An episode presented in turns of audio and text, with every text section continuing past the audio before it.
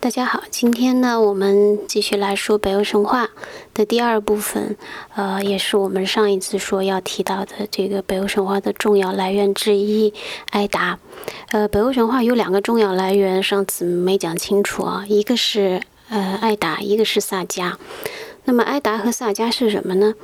呃，我我不是很清楚为什么在最早译这两个就著作的时候。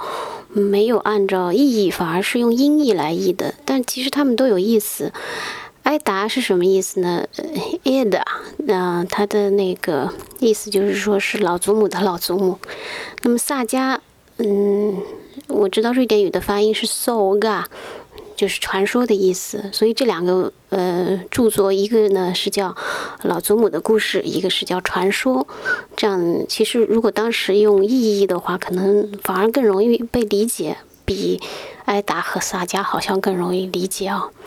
呃，在讲这个艾达之前，嗯，有有有，我们群里面有一个群友，他想了解一下这个北欧这边的语言，那。北欧语，我可以简单说一下，嗯，差一个编织。呃，北欧语呢，它是属于印欧语系。印欧语系这个语系的最早的分法，实际上是十八世纪的时候有一个语言学家他提出来的，因为他呢发现了这个，嗯，欧洲的这种什么拉丁语啊、拉丁语啊、希腊语啊，它和这个。印度地区的这个梵语，还有伊朗地区的波斯语，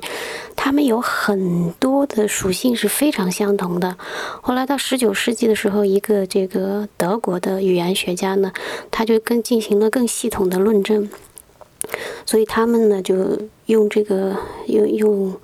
语言学的一种方法吧，把这个进行了一个语系的分类，呃，把这种。呃，拉丁语、希腊语、梵语和波斯语都把它归类到了这个印欧语系里面。嗯，也有叫印欧、印度日耳曼语系的，呃，反正叫印欧语系的比较通常吧。如果大家把它想象成一呃一棵树的话，就是它是它的那个最那个树干，就是所谓的印欧语系，然后它就分出很多分支来。那么这些分支呢，又是又怎么说呢？分支其中一个最大的分支，第一个分支就是日耳曼语。日耳曼语或者说叫日耳曼语族吧，这里面呢，大家熟悉的，嗯，是比如这个有一个东日耳曼语，但是现在基本上已经没有没有什么太多的人用了。然后就是我们北欧这边要讲的北日耳曼语。嗯，它下面呢就是有挪威语、冰岛语、瑞典语，那么还有一个就是西日耳曼语。西日耳曼语里面啊有盎格鲁撒克逊语，那么这个下面呢有英语，大家最熟悉的了。那除了这两支以外，还有一个低日耳曼语，呃呃低地日耳曼语，这里面呢就有嗯荷兰语，还有弗莱芒语，呃。然后还有一些低地的德语，但是讲的人也不太多了。那和低地日耳曼语相对的呢，有高地日耳曼语，那德语就在这个里面。嗯，还有卢森堡语啊，还有什么其他的语言，就都不是很熟悉的那种什么什么，比如奥地利巴伐利亚语，其实说这种语言的人也比较少，他们那边大多数都说德语。啊，这是这个日耳曼的语族。那么除了呃日耳曼语族以外，还有意大利语族，这个就大家都都知道了，就是反正意大利语。那么除了这个语族，就是还有一个凯尔特语族，嗯，然后呢波罗的语族，波罗的语族就是波罗的海那三个国家，立陶宛呀、拉脱维亚呀，呃，立陶宛、拉脱维亚，就只有这两个，对，爱沙尼亚还不在这里面。还有一个就是斯拉夫语族，斯拉夫语族，嗯，最熟悉的就俄语啦，啊，然后呢，波兰语啦，捷克语啦，啊，南斯拉夫语啦，保加利亚语啦，啊，什么塞尔维亚语啦，反正就克罗地亚语了，反正你能想到的都在那边。呃，这个呢，就是说是，嗯，这个呢叫做西支，东支里面呢就是有印度伊朗语。呃有这是一个语族，还有希腊语族啊，还有阿尔巴尼亚语族、亚美尼亚语族啊，就是高加索山那一带。还有一个语族挺有意思的，可以简单的说一下，叫做吐火罗语啊。这个语呢是在我们国家的新疆和田和烟起这两个地方，他们一个是叫这个吐火罗语的 A 系，一个叫吐火罗语的 B 系。这个还蛮有意思的，嗯，在新疆地区居然出现了这个印欧语。好，这个呢就是北欧语的这个。查出来的一个讲了一点点语言的问题。那我们现在回去讲艾达。艾达刚才说了，艾达的这个在这个最古老的这个北欧语里面，它是叫啊祖母的祖母，太祖母、太姥姥，反正就是这个意思了。那么，呃，这个呢是有一个冰岛诗人，他在十二世纪末的时候啊，他发现了这个，他收集或者说收集整理的。嗯，这个人叫斯诺里斯图拉松。那么他整理了以后呢，嗯，他们的，并且进行了分类。那么把这个埃达呢，就分成了这个老埃达和新埃达。那就是说，在十二世纪末之前的是老埃达，十二世纪末之后的是新埃达。那么这里面的这个。简单的来说吧，就是说这艾达呢，就是在冰岛地区的一个史诗作品。但实际上，呃，冰岛为什么艾达嗯是在冰岛发现了呢？其实最早在大概嗯七八世纪以前哦，冰岛是没有人居住的。北欧这个地带最早有人居住，到现在考古发现最早有人居住的这个证据呢，就是一万多年以前，离现在，呃，地方呢就是在我现在居住的这个瑞典南部的一个地区，嗯，丹麦可能陆续也有一些小的发现，因为也可以写，呃，大家如果铺开这个北欧这地这这个地方的地图就能发现，那。它是非常狭长的，它就是属于南北南北纵向的这种，所以按照人类居住的这个迁徙啊，居住的这个一般的习惯来说，可能也会是从南方开始的。那像冰岛这么嗯靠北的地方，不大可能最早会出现人类。他们也一直是到了这个八世纪，呃，或甚至九世纪的时候，据说是有一批这个被放逐的挪威人。啊，找到了冰岛这么一个地方，然后定居下来了。呃，他们呢，就是把原来在挪威啊，包括斯堪的纳维亚半岛这边流传了很长时间的一些呃这个史诗啊、传说啊，也就带带到了冰岛。但是呢，到后来反而就是说，它的这个最早出现这个这些这些史诗啊、传说的地方，斯堪的纳维亚半岛啊，包括丹麦的这些地方，反而现在找不到任何的这个以前的史诗的。就是说，无论是口头的一些证据、书面的证据都没了，都消失了。但肯定是有，最早实际上是从这些地方发端的，但不知道是什么原因就不见了。现在唯一能够发现的一些证据，就是说，像在瑞典呀、嗯、丹麦都有一些石头，石头上会刻一些文字，据解读出来，大概也是跟艾达比较接近的，但是都非常的碎片化，也不能形成一个体系了。所以，唯一有体系的就是现在留在冰岛的，被这个冰岛诗人在十二世纪末整理出来的老艾达和新艾达。啊，这个就是最早的北欧的这个神话的来源艾达。那么，嗯，因为艾达他们也是从斯堪的纳维亚半岛这个传过去的嘛，那么。这个原来斯堪的纳维亚半岛，我们在前上一期上一集就说了，呃，他们主要记述的就是他们这个四处去打仗的这些经历，所以呢，嗯，艾达记述的也确实也就是这些，就是就把它记录下来了。那么它的这个整个嗯冰岛的这个史诗艾达，它有两部分，一部分呢是神话，一部分是英雄传说。那么神话呢，主要就是他们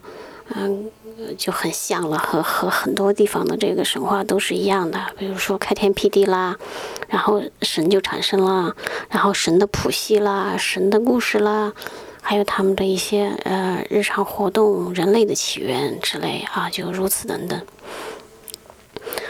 呃，那么呃，在公元一千年的时候之前呢，嗯，这就是这些嗯维京人，他们还。呃，信信奉的是多神教，也是只有最后等他们就是说达到了欧洲以后，他们慢慢信奉了基督教，这还蛮有意思的。那么这种多神教呢，就出现在就是在在北欧地区啊，嗯，信奉基督教之前呢，他们这个多神教的很多东西啊，就就写在了这个嗯艾达里面。那么。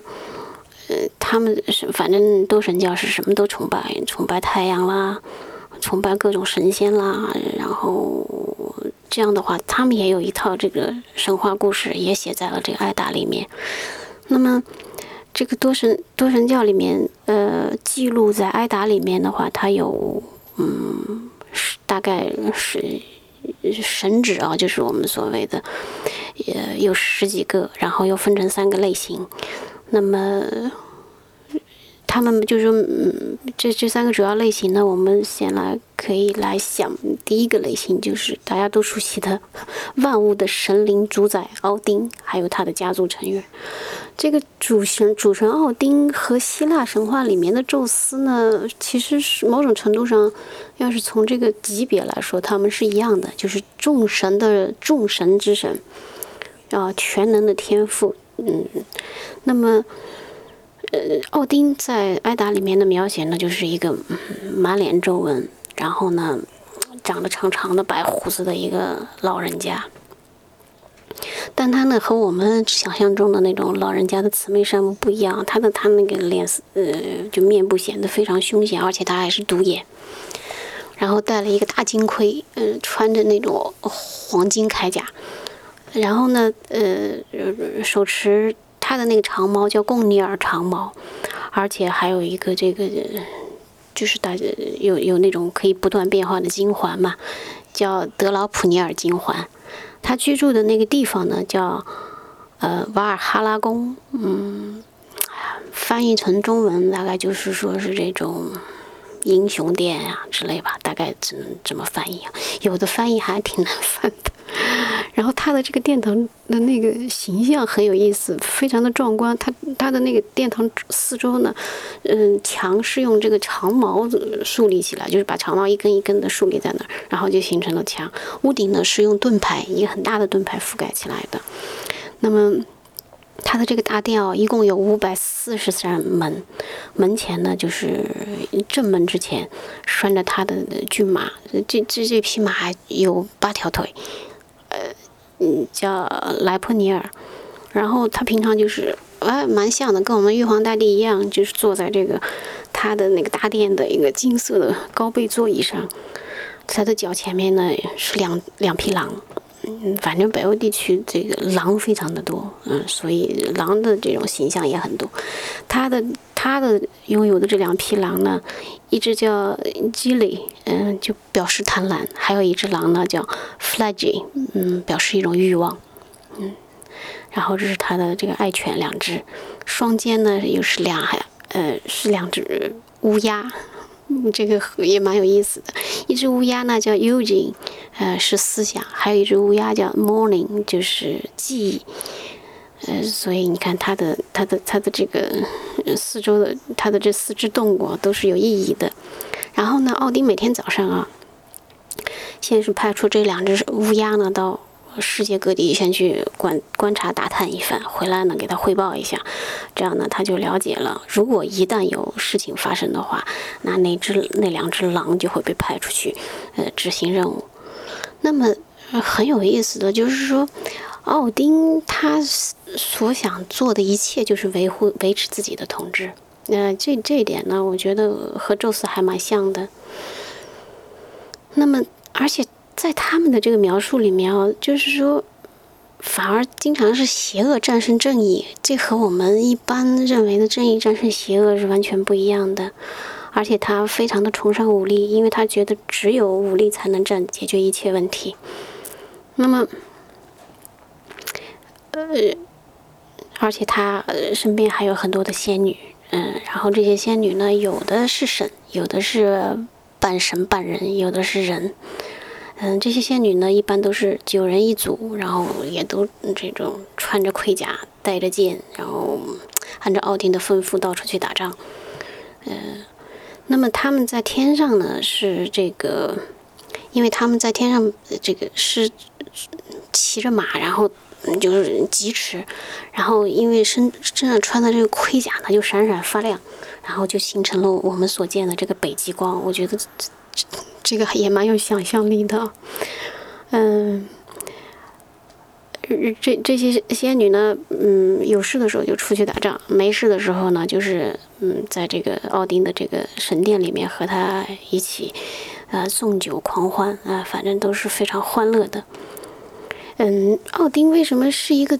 独眼神呢？啊，蛮蛮奇怪的，因为据说。